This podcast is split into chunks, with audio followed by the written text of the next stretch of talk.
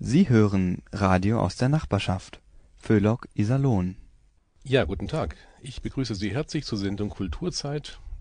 Mein Name ist Peter Häuser. Ich bin Museumspädagoge im Stadtmuseum Iserlohn und ich möchte Ihnen gerne etwas erzählen zum Thema Kaffee. Kaffee in Iserlohn, Kaffee in Westfalen.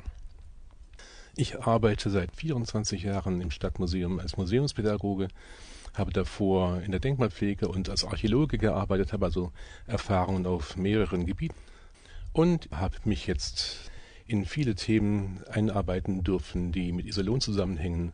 Und da ist das Kaffee-Thema eines davon, das sehr spannend ist. An der Technik begleitet mich Charlotte Kroll. Die Musik stammt aus der CD Coffee Time Jazz. Herzlich willkommen zu meinem Thema Kaffee in Iserlohn. Sie hören Kulturzeit Iserlohn.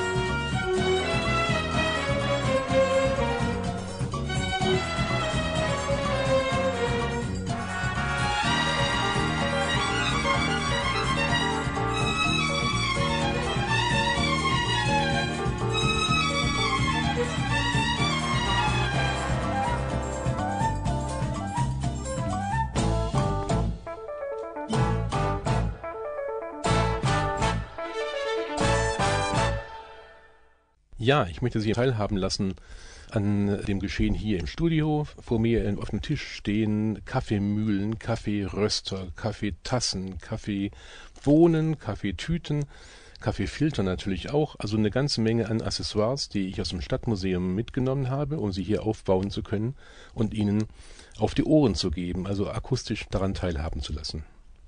Der Kaffee als Getränk ist ja doch sehr viel älter, als man im Allgemeinen glaubt.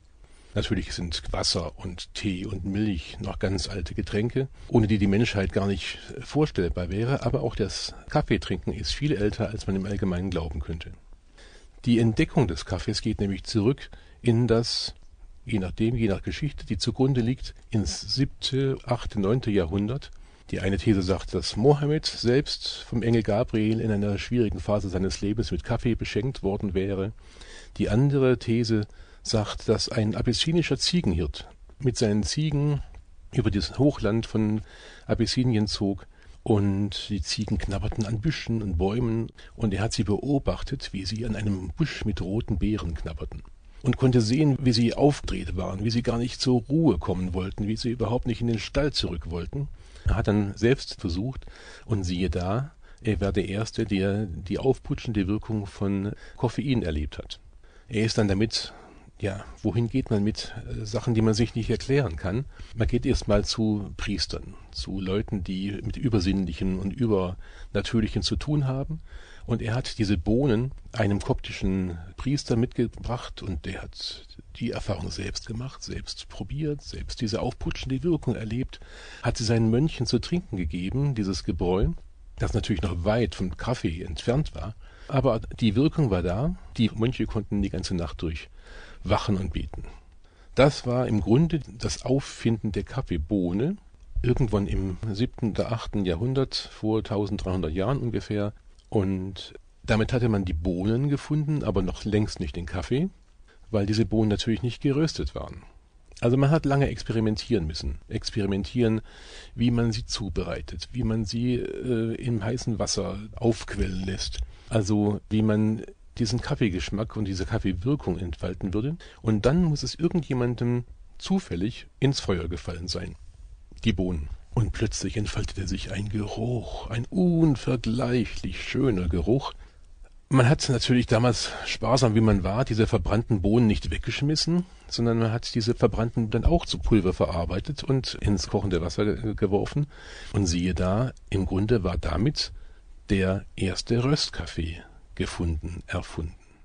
Ich sage immer gefunden, weil im, Grunde richtig erfunden haben wir ihn nicht, sondern es war ja ein Naturprodukt, das schon lange vorher da war. Und das muss ungefähr vor, ja, im 8. Jahrhundert gewesen sein, weil nämlich archäologische Ausgrabungen im Jemen Töpfe gefunden haben, auf deren Boden sich gerösteter Kaffee befand. Also so alt ist der Röstkaffee. Im Jemen, wohlgemerkt. In Afrika, in Arabien, aber noch nicht bei uns.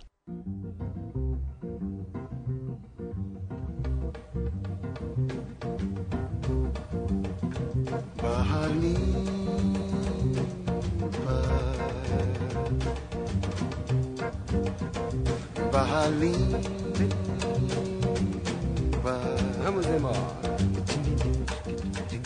Down in Rio de Janeiro, there's a saying you will hear when a carioca wants to let you know the coast is clear. Bahalim. Yeah, yeah, yeah. That means everything is cool. Bahalim. Vamos embora. Just means everything is cool. Yeah, yeah, yeah. I think. I think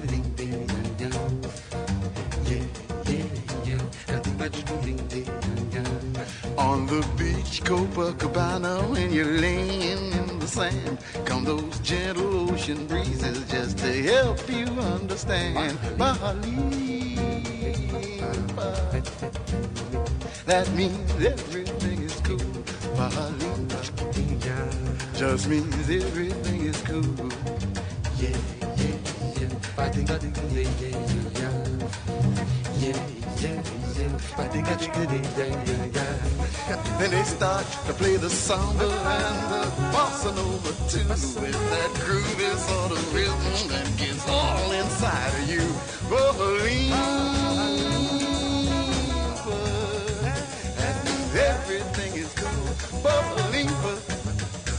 Doesn't mean everything is cool.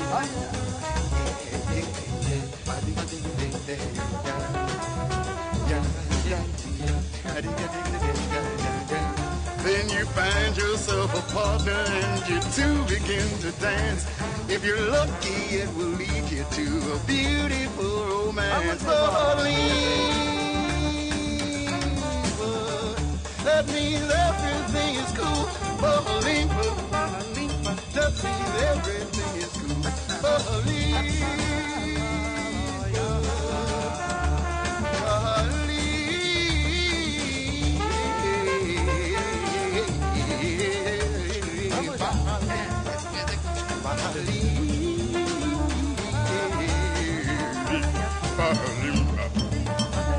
Bahali. Bahali. Bahali.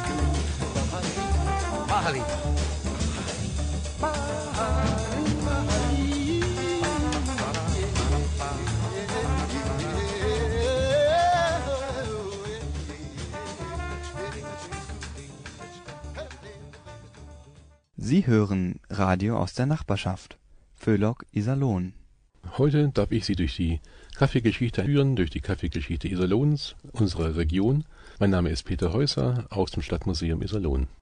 Es war wohl im 11. Jahrhundert, als der Kaffee im Jemen äh, größere Verbreitung fand. Und es gibt einen heilkundigen Philosophen, Avicenna ibn Sina, aus Arabien, der Schriften verfasste und darin von diesem Kaffee erwähnt hat. Von einem Gebräu in der Hafenstadt Mokka verbreitet, war umgeschlagen, so dass man von dieser Hafenstadt aus schon mal einen Namen hatte, nämlich den Namen Mokka. Der Name Kaffee kommt von dem arabischen Begriff Kaba, was so viel bedeutet wie Kraft oder Stärke. Das leuchtet uns durchaus ein. Dieser Kaffee, der also im 7., 8., 9., 10. Jahrhundert im arabischen Raum im Jemen Verbreitung fand, der war noch lange nicht in Europa angekommen. Aber die Europäer, die nach Arabien kamen, und zwar im 12., 13., 14. Jahrhundert in Form der Kreuzritter, die haben die erste Bekanntschaft machen können mit dem Kaffee. Weil man natürlich auch als Kreuzritter nicht nur kämpft, sondern auch Verhandlungen führt. Und wenn sie bei ihren arabischen Verhandlungspartnern eingeladen waren, dann haben die ihnen was Gutes kredenzt, in der Hoffnung, dass die Gespräche positiv verlaufen würden. Und dieses gute Gebräu, das sie ihnen kredenzt haben, war ein schwarzes Gebräu mit Zucker, heiß wie die Hölle, schwarz die Nacht. Und so kam dieses sagenhafte Getränk in erzählerischer Form nach Deutschland, nach Europa. Aber die Bohnen selbst, die blieben in Arabien, weil man sie gar nicht verkaufen wollte. Es hatte lange gedauert noch, bis wirklich die ersten Bohnen nach Europa gefunden haben. Es gibt eine Sage, dass bei der Belagerung von Wien durch die Türken eine große Ladung Kaffee stehen blieb, als das türkische Heer die Flucht ergriff und dass damit die ersten Bohnen, die ersten Kaffeebohnen nach Europa gefunden hätten. Andere reden von dem Jahr 1711, dass eine große Ladung von ungefähr 450 Kilogramm Kaffee durch nach einer langen Reise an der Westküste Afrikas entlang den Hafen von Amsterdam erreicht hätte und damit wäre die erste größere, namhafte Ladung Kaffee nach Europa gekommen. Jetzt hat man diese Bohnen, man muss erstmal richtige Erfahrungen sammeln, bis man rausbekommt, wie man sie trinkt, wie man sie verwendet. Man weiß auch nicht, wie sie wirken. Ja, man wusste zwar, dass sagenhafte Wirkungen überliefert waren, aber man wusste nicht, ob es vielleicht bei uns Europäern, Bleichgesichtern, die gleiche Wirkung hätte wie bei den Arabern. Also hat man Versuche gestartet. Und zwar, indem man straffällig gewordene ja, Häftlinge verwendet hat. Das war zwar nicht moralisch hochstehend, aber es war damals die einfachste und perfekteste Möglichkeit. Und zwar erreichte damals zur gleichen Zeit auch ein anderes schwarzes Gewächs Europa, nämlich der schwarze Tee. Auch den man schätzen und lieben gelernt, aber man wusste nicht wirklich, welche Wirkung der schwarze Tee hat. Also hat in dem Fall Gustav III. von Schweden im späten 18. Jahrhundert äh, dieser Gustav Zwillinge als Versuchskaninchen genommen und der eine musste Kaffee trinken, musste Kaffee trinken und der andere musste Tee trinken. So, jetzt muss man überlegen, dass zur damaligen Zeit die Menschen viel Wasser tranken. Wasser kam aus Quellen, die zum Teil verseucht waren, aus Brunnen, die voller Fliegenlarven waren und voller Mist, aus Gewässern, in die diverse Fäkalien gelaufen waren. Also das klare Wasser war durchaus verseucht und verunreinigt. Wenn also jemand Tee trinken musste und Kaffee trinken musste, so war das bei weitem gesünder als das Trinken von klarem Wasser. Mit dem Ergebnis, dass die Zwillinge sehr alt wurden, weitaus älter als der König, weitaus älter als der begleitende Arzt und die Gefängniswärter über 80 waren, was damals ein himmlisches Alter war. Soweit zur positiven Wirkung von Kaffee und Tee.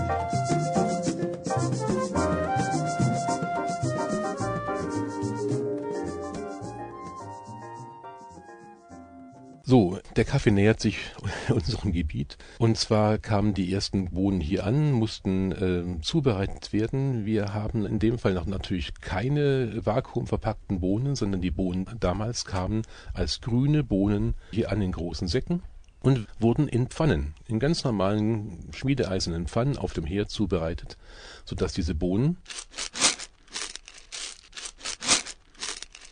diese grünen Bohnen, in der Pfanne geröstet wurden, solange bis sie braun wurden, bis sie fast schwarz wurden und dann gut geröstet waren. Man muss aufpassen, weil der schmale Grad vom perfekten Rösten zum Verbrennen ist sehr schmal. Und darum mussten die Bohnen dann sehr schnell aus der Pfanne entfernt werden, mussten abgekühlt werden, wenn sie ihren optimalen Röstgrad erreicht hatten. Und das machte man also im 17. Jahrhundert allmählich auch in Deutschland. Der erste Kaffee hatte ja äh, Deutschland 1711 erreicht, also im 18. Jahrhundert, und erreichte dann auch Westfalen. Die Westfalen haben natürlich auch den Kaffee probiert. Die Westfalen sollen zwar konservativ sein, aber sie waren natürlich nicht den guten Genüssen abgeneigt. Und sie haben diese Bohnen probiert und getrunken und für sehr schmackhaft empfunden. Man hat im späten 18. Jahrhundert, also 1760 folgende, Probleme mit dem Kaffee entwickelt, weil man nämlich die guten Bohnen eingeführt hat und das gute Geld ausgeführt hat. Das Geld war weg und nach dem Trinken waren die Bohnen auch weg. Das war für Friedrich den Großen, das war für die äh, Fürsten damals in Deutschland ein Problem, weil es war ein vergängliches Gut. Und wenn das Geld weg war, hatten sie keine Gelder mehr für ihre langen Kerls und für ihre Soldaten, die damals eine große Rolle, auch eine große finanzielle Rolle spielten. Also hat Friedrich der Große 1766 die private Einfuhr verboten hat das Einführen und das Rösten von Bohnen unter preußisches Monopol gestellt und den privaten Handel verboten. Das hat natürlich großen Aufruhr verursacht. Dann wurde natürlich illegal der Kaffee gebrannt. Was machten die Preußen? Sie haben Kaffeeschnüffler eingesetzt. Kaffeeschnüffler, die also im ganzen Land herumgezogen sind und haben immer geschnüffelt, geschnuppert, wo ein äh, Haus oder eine Gastwirtschaft oder ein Laden Kaffee rösten würde und wo dieser verräterisch gute Geruch von geröstetem Kaffee zu erschnüffeln war. Das war also äh, 1780. Damals war also das Röst unter Strafe gestellt, wurde zum Glück 1787 wieder aufgehoben, weil die Kontrolle nahezu unmöglich war. Preußen war groß und dünn besiedelt. Die äh, Schnüffler mussten also weit, weit reisen, um Erfolge aufzuweisen. Fast noch größer war der Unmut und der Aufruhr in Paderborn, als die Obrigkeit dort, nämlich der Fürstbischof Wilhelm Anton, am 23. Februar 1781 ein Verbot des Kaffeehandels aussprach, weil er halt sein Geld in Paderborn behalten wollte. Und dieses Verbot hat sich so ausgewirkt, dass die Menschen sich völlig hochgeschaukelt haben, Schmähschriften gegen den Fürstbischof losgelassen haben, große Proteste und Unruhen auf dem Marktplatz in sich entwickelt haben, so dass der Fürstbischof schnell diese Verbote wieder canceln musste, aufheben musste, sonst hätte sich das Volk wirklich gegen ihn erhoben und es wäre zur Revolution gekommen, wegen des Kaffees. Also man merkt, wie wichtig den Leuten schon in relativ kurzer Zeit dieses im Grunde unscheinbare schwarze Gebräu geworden war.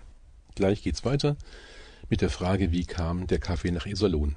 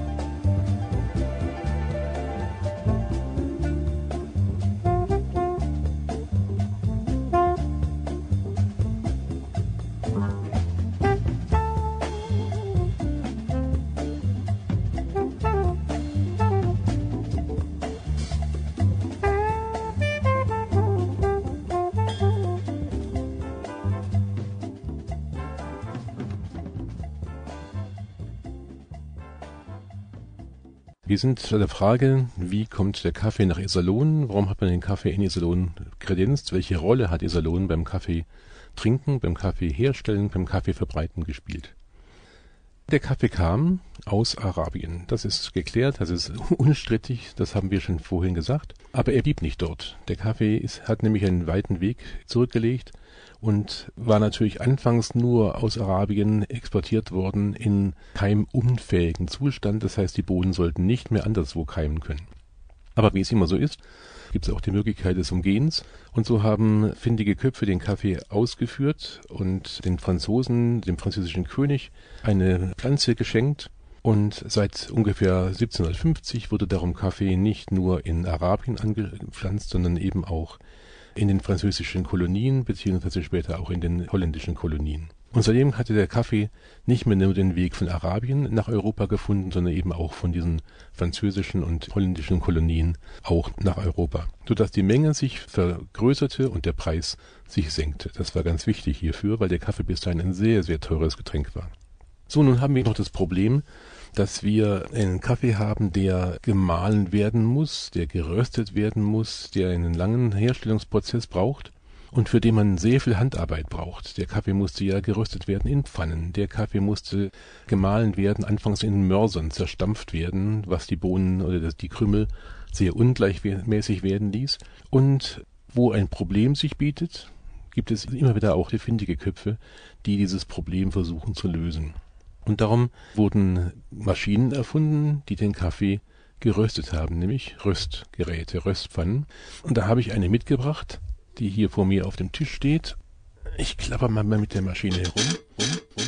Und zwar habe ich hier einen großen Topf, der sich Rand auf halber Höhe, den man in den gusseisernen Herd äh, senken konnte. Eine große Klappe, in die ich die grünen Bohnen einfülle. Und dann habe ich die Klappe geschlossen und konnte mit dem ratschenden, ratschenden, ratschenden Gerät meine Bohnen langsam rösten, bis sie endlich den richtigen Röstgrad erreicht hatten und dann mussten sie ausgeleert und, aus und abgekühlt werden. Also nicht mehr die bisher gehabte Pfanne, sondern Röstgeräte, die wirklich dazu gedacht waren, nur den Kaffee gut zu rösten. Dieses Gerät, wie alle anderen Geräte, die ich mitgebracht habe, können Sie im Stadtmuseum Iserlohn besichtigen und auch im Haus Lettmate zum Teil.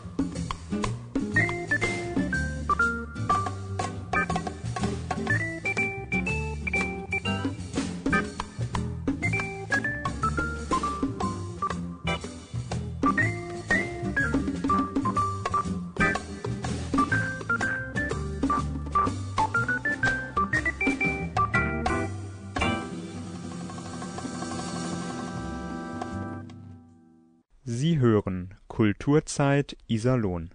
Heute darf ich Sie durch die Kaffeegeschichte führen. Mein Name ist Peter Häuser aus dem Stadtmuseum Iserlohn. Wir haben also jetzt einen Weg gefunden, den Kaffee zu rösten, den Kaffee schwarz und richtig kaffeegeschmacklich herzustellen. Nun fehlt uns noch die Möglichkeit, den Kaffee in einem gleichmäßigen Körnungsgrad herzurichten.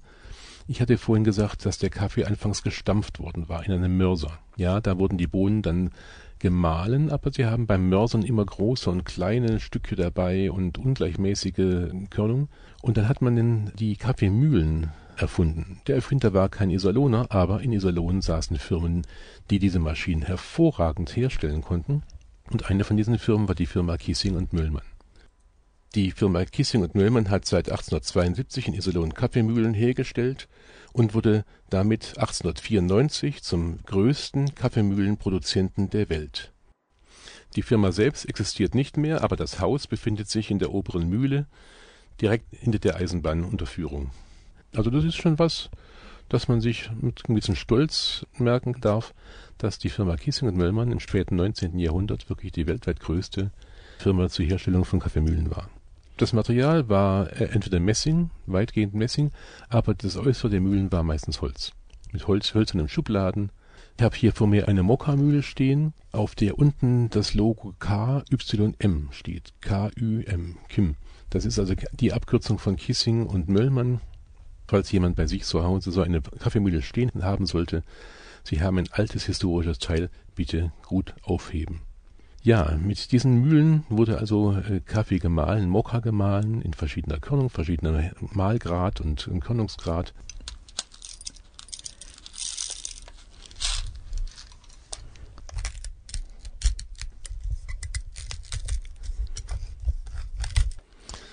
Dieses Geräusch war damals typisch für den gehobenen Haushalt, weil Kaffee war teuer. Kaffee war wirklich sehr teuer. Und es gab eine Phase, circa bis Mitte des 18. Jahrhunderts, wo der Kaffee dem Adel und dem reichen Bürgertum vorenthalten blieb. Erst danach hat sich der Kaffee auch in den mittleren und unteren Bürgerschichten und Arbeiterschichten dann verbreiten können, nachdem natürlich der Kaffee mehr eingeführt wurde und die Kaffeeröstmaschinen billiger waren, die Kaffeemühlen günstiger wurden, sodass dann also der größere Teil der Bevölkerung auch daran teilhaben konnte. Iserlohn hat dabei eine ganz große Rolle gespielt im Grunde in der Verbreitung des Kaffees, auch unter den normalen Bürgerschichten und Arbeiterschichten, weil eben durch die große Verbreitung der Iserlohner Kaffeemühlen von Kiesing und Müllmann die Mühlen billiger wurden und damit eben erschwinglicher für Otto-Normalverbraucher.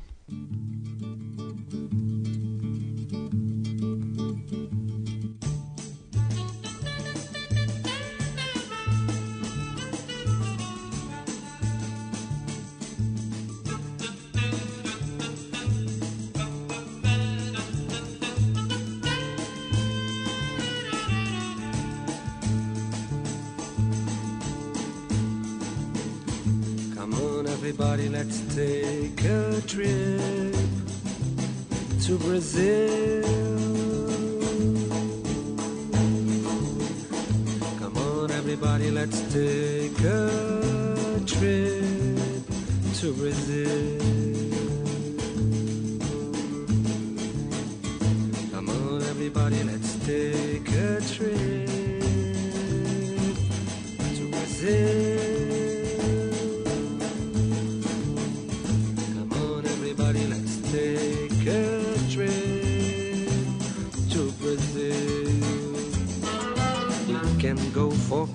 Carnival in Rio. We can play berimbau in Bahia. We can dance and sing for a week in Copacabana, Ipanema.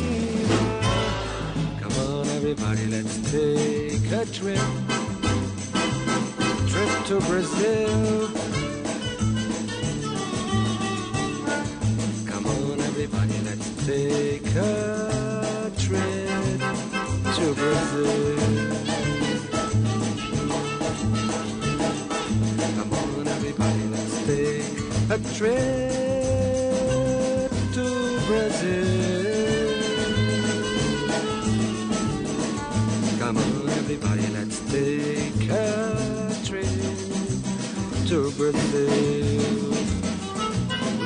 Go for carnival in Rio.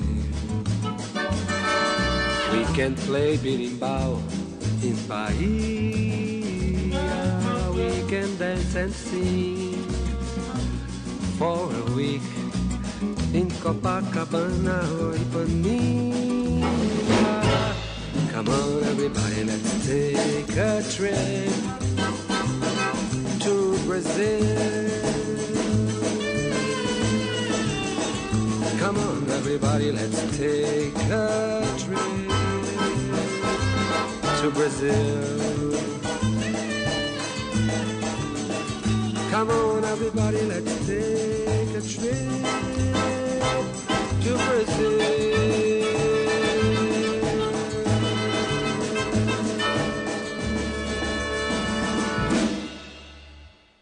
Aber nicht nur das Kaffee mahlen war wichtig, sondern auch das Kaffee rösten. Und ich habe vorhin gesagt, dass es in der Pfanne hergestellt wurde, später auch in den Röstgeräten, Röstpfannen, die aus Gusseisen, Messing, aus Eisenblech, spätere Formen auch, die aus den verschiedensten Formen also hergestellt wurden. Und dieses Rösten, das anfangs in jedem Haus stattfand, haben später Firmen übernommen und eine dieser Firmen, die das Rösten für die Privatleute kommerziell übernommen haben, war die Firma Bommers, Bommers und Schuchart. Die Geschichte der Kaffeerösterei Bommers und Schuchart beginnt im späten 19. Jahrhundert. Haben hier Kaffee geröstet, gemahlen, verkauft und haben Ende des 19. Jahrhunderts ein neues Gebäude in der Friedrichstraße gebaut zur Herstellung von Röstkaffee. Kaffee war wirklich ein teures Getränk und wurde ans Gewerbe in Kilogebinden und an Privatleute in Pfund- und Halbpfundgebinden verkauft. Nicht ohne Grund hat man den Kaffee auch manchmal versucht zu strecken und da kam dann der sogenannte Körnerkaffee in Gebrauch. Der Körnerkaffee unter dem Namen Muckefuck. Wir kennen ihn dann als Karo-Kaffee, als Lindes-Kaffee, als verschiedene Kaffeeformen, die heute im Gebrauch sind. Damals als Muckefuck bezeichnet. Wenn ich damals sage, meine ich jetzt Anfang des 19. Jahrhunderts, wo nämlich die äh, französischen Truppen unter Napoleon in Deutschland waren und natürlich ihren Kaffee, den französischen gerösteten Kaffee mitgebracht haben von zu Hause und haben ihn getrunken, haben ihn genossen und irgendwann war er zu Ende. Und sie haben nolens wohlens den Kaffee dann gestreckt oder anders hergestellt, nämlich als Körnerkaffee und haben ihn Mokka Faux genannt, nämlich den falschen Kaffee. Natürlich verstand man hier am normalen Volk kein Französisch und hat aus dem Mokka Faux den Muckefuck gemacht. Und so fand der Muckefuck Eingang in unsere deutsche Sprache und der Körnerkaffee in unseren Mund, sodass also der Körnerkaffee im Grunde ein, ein billiger Kaffeeersatz gewesen war, dann auch Verbreitung fand, größere Verbreitung fand, vor allem eben in Krisen und Kriegszeiten, wie auch im Ersten und Zweiten Weltkrieg, wo der Kaffee, der Mokafo als Kaffeeersatz hier in, in großen Mengen getrunken wurde. Mokafo, also Körnerkaffee, bestand aus Roggen, aus Gerste und aus Zichorie. Zichorie, Chicory, kennen wir, ist eine Pflanze, einen Meter hoch ungefähr, blüht blau, darum auch Blümchenkaffee, also eine blaue blühende Blume ist. Die Wurzeln wurden ausgegraben, wurden in Stücke geschnitten, wurden geröstet und haben so diesen bitteren Kaffeegeschmack, dass man damit nicht ganz, aber so annähernd den äh, Kaffee ersetzen konnte, wollte, sollte, musste manchmal. Eher musste als wollte.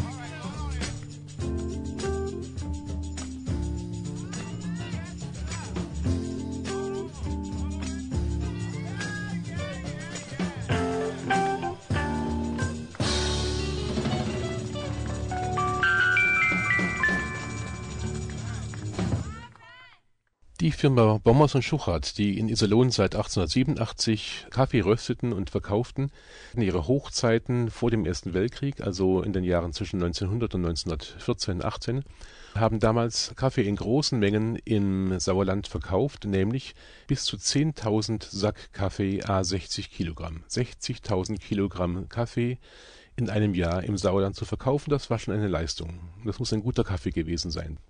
Natürlich ist Bombers und Schurat Kaffee nicht mehr im normalen Handel.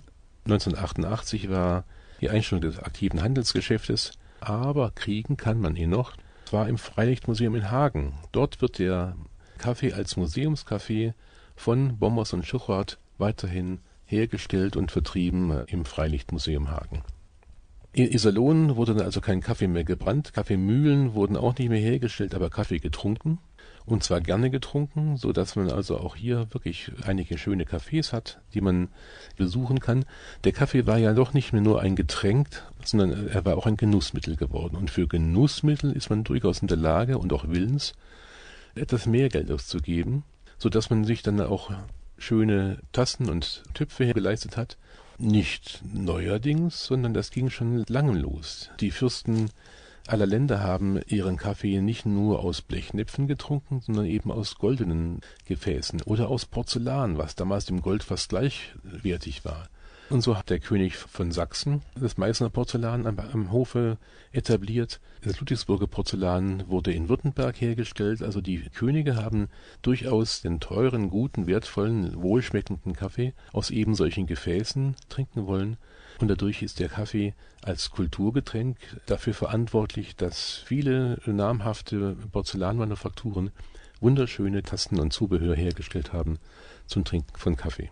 Und natürlich hat der Kaffee weiterhin eine kulturelle Auswirkung, weil nämlich viele Künstler, namhafte Künstler, Maler, Literaten den Kaffee gerne getrunken haben und haben ihn für ihre Kultur als maßgeblich nötig erachtet, haben den Kaffee gebraucht, um in zum Beispiel in Wiener Kaffeehäusern ihre Musikstücke oder ihre Literatur schreiben zu können beim Genuss von Kaffee. Also dass also der Kaffee im Grunde in allen Bereichen unseres Lebens Eingang gefunden hat und Auswirkungen hat vom Arbeiter, der den Kaffee schleppt und herstellt, bis hin zum König, der ihn kredenzt, bis hin zum Künstler, der ihn als Inspirationsquelle verwendet, bis hin zum normalen Menschen, der ihn im, im Grunde als Basis seines morgendlichen Aufstehens und Wachwerdens braucht.